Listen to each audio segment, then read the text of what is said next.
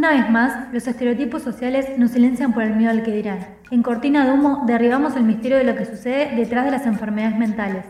En Argentina, una de cada tres personas presenta un problema de salud mental. Pero ¿por qué hay que esconderlo? Somos Lucía y Camila y hablamos de los trastornos para quitarle su prejuicio. En el programa de hoy vamos a hablar de psicosis, uno de los trastornos mentales que está muy divulgado en la ficción, pero del que poco se habla. El psiquiatra Javier Curto la define tiene que ver con una eh, pérdida de la realidad, ¿sí? en el sentido de poder sostener una realidad compartida. Esto es fundamental. ¿sí? En principio es un estado que puede corresponder a varias, eh, varios cuadros psicopatológicos ¿no? que puedan estar subyacentes. Por supuesto que puede cursar con alucinaciones y delirios, que deben ser reconocidos por eh, los profesionales intervinientes. En nuestro país, un caso muy conocido es el del cantante Santiago Chano Charpentier. Él sufre de adicción a las drogas y hace tiempo que lucha contra este padecimiento. Hace un año fue noticia porque a raíz de haber consumido estupefacientes tuvo un brote psicótico y quiso violentar a su madre. En este caso intervino la policía, a la que el cantante también quiso atacar con un cuchillo, y finalmente recibió un disparo por parte de uno de los oficiales que se encontraba en el lugar. La psicóloga Alicia Stolkiner opinó sobre la intervención policial. Lo que escucho en los medios es que están buscando quién tiene la culpa, si la culpa la tiene la policía, no la tiene la policía, etcétera. Eh, quizás es más necesario pensar cómo suceden estos episodios cuando uno tiene una policía que no está preparada, es como cualquier persona común, le tiene miedo a los locos, tiene un prejuicio, etcétera, y tiene que actuar en una situación donde lo que tiene delante no es una un entre comillas, un posible delincuente agresivo, eh, sino una persona probablemente espantada, aterrorizada, porque eso le pasa a las personas cuando están en crisis, y que por supuesto puede reaccionar de una manera irracional. No solo la policía tiene un prejuicio hacia las personas que padecen un trastorno mental, sino también la sociedad, ya que mucho se habla del brote psicótico como si fuera un hecho abrupto que se puede banalizar. Para entenderlo mejor, escuchemos el audio del médico psiquiatra Curto en el que explica qué es un brote psicótico. El término brote psicótico alude directamente a... Eh, hay, una, hay un cuadro psicopatológico, ¿sí? que se llama esquizofrenia. Esto es una, es una enfermedad, de alguna manera, que cursa por brotes y remisiones, ¿sí? con un deterioro luego de cada brote. Eh, cuando se alude a brote psicótico, se piensa en esa enfermedad. Retomando el prejuicio social, lo que sucede es que hay un pensamiento que lidera, y es que a estas personas les falta disciplina, y que la única solución es encerrarlos. Lo que no se busca es comprender el padecimiento, y mucho menos la situación del paciente en particular. El psiquiatra Curto también añadió un comentario en este sentido.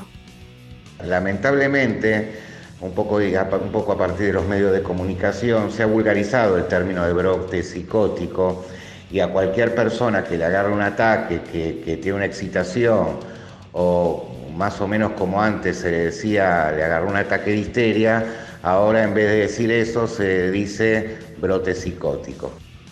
Por eso es tan importante que situaciones así, que involucran a personas tan conocidas, se visibilicen porque sabemos que esta vivencia es la de mucha gente, por padecimiento propio de un familiar. Analicemos, ¿qué es lo que puede causar psicosis? Hay muchas condiciones que pueden llevar a contraer este trastorno. Pueden ser enfermedades cerebrales como Parkinson o Huntington, el consumo y la abstinencia de alcohol y drogas, ya que genera consecuencias en la forma de percibir la realidad, la demencia, algunos tipos de epilepsia y VIH y los tumores. También hay otros tipos de enfermedades mentales que pueden causar síntomas de psicosis, por ejemplo, las personas que sufren de esquizofrenia, algunos de los que padecen distintos episodios de bipolaridad y depresión, y los trastornos de personalidad. Desde una mirada psicológica, María José Francia explica las causas. Nosotros eh, desde el psicoanálisis trabajamos de manera eh, particular sobre las cuestiones en relación a lo emocional, sin, eh, sin descartar, por supuesto, las cuestiones que son de índole orgánica y clínica, que, es un terreno de los psiquiatras, ¿verdad?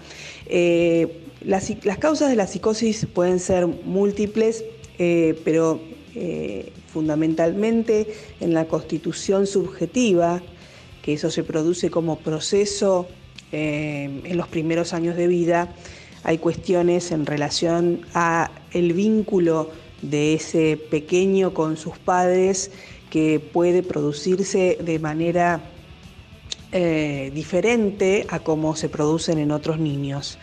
Eh, para no usar un lenguaje muy específico y que, que no se entienda, eh, hay cuestiones en la relación con este, esa mamá principalmente y luego cómo interviene ese papá en esa relación que puede no producir una salida alrededor de los tres o cuatro años este, como nosotros le decimos, neurótica. Pero Lucía, ¿qué pasa en Argentina con las legislaciones? ¿Es cierto que un familiar no puede pedir la internación inmediata? Mejor comencemos desde el inicio. ¿Qué abarca la Ley Nacional de Salud Mental? Bueno, para entender mejor qué dice la ley, escuchemos al psiquiatra Javier Curto. Yo creo que la ley de salud mental tiene eh, como dos ejes fundamentales ¿sí? y valiosos en sí mismo. En primer lugar, y lo pongo en primer lugar por la importancia que tiene, es el reconocimiento explícito y legítimo de los derechos de las personas con padecimiento psíquico. ¿sí? Eh, la ley lo expresa y eh, empodera de alguna manera a todas las personas que tienen algún tipo de padecimiento mental. Esto en primer lugar, como, como como eje valioso de la ley. Y el segundo eje valioso es que propone un modelo de atención en salud mental de carácter interdisciplinario, comunitario, ¿sí? y desde una perspectiva de derechos, es decir, donde eh, la persona sea parte del tratamiento que le están proponiendo. ¿sí? y se pueda eh, comprometer a realizarlo. Además, abarca a todas las personas que residen en Argentina y lo que busca es que se respete la libertad de todas y todos los que sufren algún trastorno mental. También explica que no se debe diagnosticar a ninguna persona por sus elecciones sexoafectivas, su raza, su religión, ni ninguna otra característica que no devenga en síntomas del padecimiento. La psicóloga Francia nos explica qué implicancias tiene la Ley Nacional de Salud Mental en cuanto a internaciones de personas con padecimientos mentales. Es fundamental la participación de la familia porque es quien apuntala eh, la indicación médica de este, criterio que hace que un paciente eh, realmente tenga este, la necesidad de que sea internado y que no se pueda solucionar lo que en ese momento le esté ocurriendo con alguna otra alternativa, como puede ser este, el, bueno, el tratamiento eh, ambulatorio o la contención familiar. El psicólogo Horacio Martínez aclara qué sucede con la familia cuando ya está en curso la internación del paciente. Bueno, lo que uno se encuentra es que ya no hay una contención familiar y entonces las grandes dificultades que hay para la reinserción social de estas personas es la falta de, un cordón familiar, digamos, que se pueda, no digo hacer cargo, pero sí acompañar. Este, en ese sentido, este, la familia suele ser un gran ausente y allí donde hay algún nexo familiar, este, muchas veces es importante para que la persona retome una cierta cotidianidad por fuera del hospital. Hasta acá hemos hecho un breve recorrido por el contexto de la psicosis, pero volvamos al punto inicial para nutrirnos de mayor información sobre la enfermedad. En 2008, el Instituto Nacional de Salud Mental lanzó la iniciativa de investigación llamada Proyecto de Recuperación después del primer episodio de esquizofrenia. El proyecto RAICE, por sus siglas en inglés, Estudió los tratamientos de atención especializada coordinada para encontrar las mejores formas de intervenir después de que las personas comienzan a experimentar síntomas psicóticos y ayudarlas a tener una vida productiva e independiente. La atención especializada coordinada incluye los siguientes componentes. La psicoterapia individual o de grupo, que generalmente se basa en los principios de la terapia cognitivo-conductual.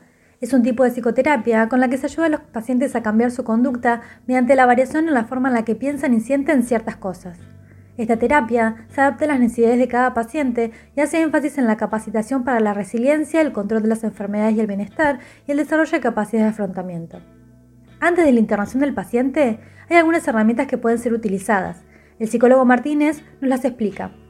Existe desde siempre, pero ahora se está eh, haciendo mucho más hincapié en todo lo que tenga que ver con la atención primaria, es decir, con una atención que no suponga, por ejemplo, internación del paciente, ¿no? sino espacios de trabajo cotidiano, pueden ser hospitales de día, pueden ser talleres, pueden ser, este, por supuesto, consultorios de atención psiquiátrica, psicológica, de terapia ocupacional, que eh, se pueden brindar desde los ámbitos municipales, también desde los ámbitos provinciales, en cualquier efector de salud y, por supuesto, desde la órbita privada. Retomando, el segundo componente es el apoyo familiar y la educación, se le enseña a los familiares aspectos sobre la psicosis y las habilidades de afrontamiento, comunicación y resolución de problemas. Los familiares que están informados e involucrados están más preparados para ayudar a sus seres queridos en el proceso de recuperación. La psicóloga Francia resalta. Es fundamental la participación de la familia porque es quien apuntala eh, la indicación médica de este, el criterio que hace que un paciente eh, realmente tenga este, la necesidad de que sea internado y que no se pueda solucionar lo que en ese momento le esté ocurriendo con alguna otra alternativa, como puede ser este, el, bueno, el tratamiento eh, ambulatorio o la contención familiar. El manejo de los medicamentos que ayuda a reducir los síntomas de la psicosis. Se adapta tanto la selección como la dosificación de los medicamentos a los pacientes con psicosis temprana y sus necesidades individuales.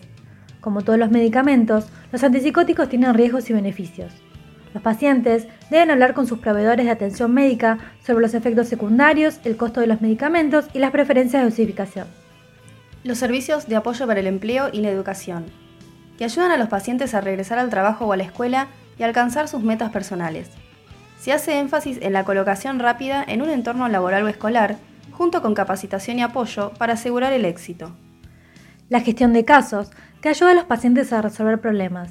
El administrador de casos puede ofrecer soluciones para abordar problemas prácticos y coordinar servicios sociales en diversas áreas de necesidad. Las personas con psicosis deben participar en la planificación de su tratamiento. Esto los ayudará a seguir comprometidos durante todo el camino hacia la recuperación. Es un proceso que les sería útil a las familias y a los pacientes, ya que el objetivo es realizar un seguimiento interdisciplinar. Además, estudios realizados por la Organización Mundial de la Salud y la Organización Panamericana de la Salud dan cuenta de que los trastornos mentales están dentro de las cinco primeras causas de enfermedad en América. En cuanto al servicio médico para las personas con psicosis, la Organización Mundial de la Salud reveló que solo el 31,3% reciben atención de salud mental especializada. El presidente Alberto Fernández, en mayo, anunció un fondo extraordinario de 4.000 millones de pesos como parte de la Estrategia Nacional de Salud Mental. Sin embargo, esto cubriría el 1,37% del presupuesto total de salud, que según la Ley Nacional de Salud Mental debería ser del 10%. Para terminar, me gustaría que debatamos el concepto de locura que lo explicó Alicia Stolkiner. Locura es una categoría social. Quiere decir, es la forma en que una sociedad construye, una sociedad moderna construye una cierta representación y una serie de prácticas en las cuales encuadra a determinadas personas que va a considerar habiendo perdido la razón o estando locas. Dentro de esas personas eh, hay de todo. o sea, puede haber una persona que tenga hasta un cuadro delirante y sin embargo no es considerada loca, y puede haber una persona que simplemente reacciona en lo que como debiera reaccionar a una situación extrema y se lo considera loca. Entonces, la locura es un espacio que se crea socialmente para colocar a determinadas personas. Pensé que si un concepto social se volvió tan cotidiano que solemos decirlo al pasar, para quien era considerado loco por padecer una patología, esto lo estigmatizaba más. Y ni hablemos de relacionarlo con el manicomio. Como se suele decir, al psicólogo van los locos. Sí, totalmente. Estamos muy acostumbrados a decirle loco a una persona que simplemente hace algo que nosotros no nos animamos o que dice algo que nos parece que no es normal. Y ahí podemos estar días discutiendo qué es ser normal pero también se usa para nombrar, como bien decías vos, a las personas que padecen algún trastorno. Y aparte de que está mal usado el término, el hecho de decirlo despectivamente puede causar daño.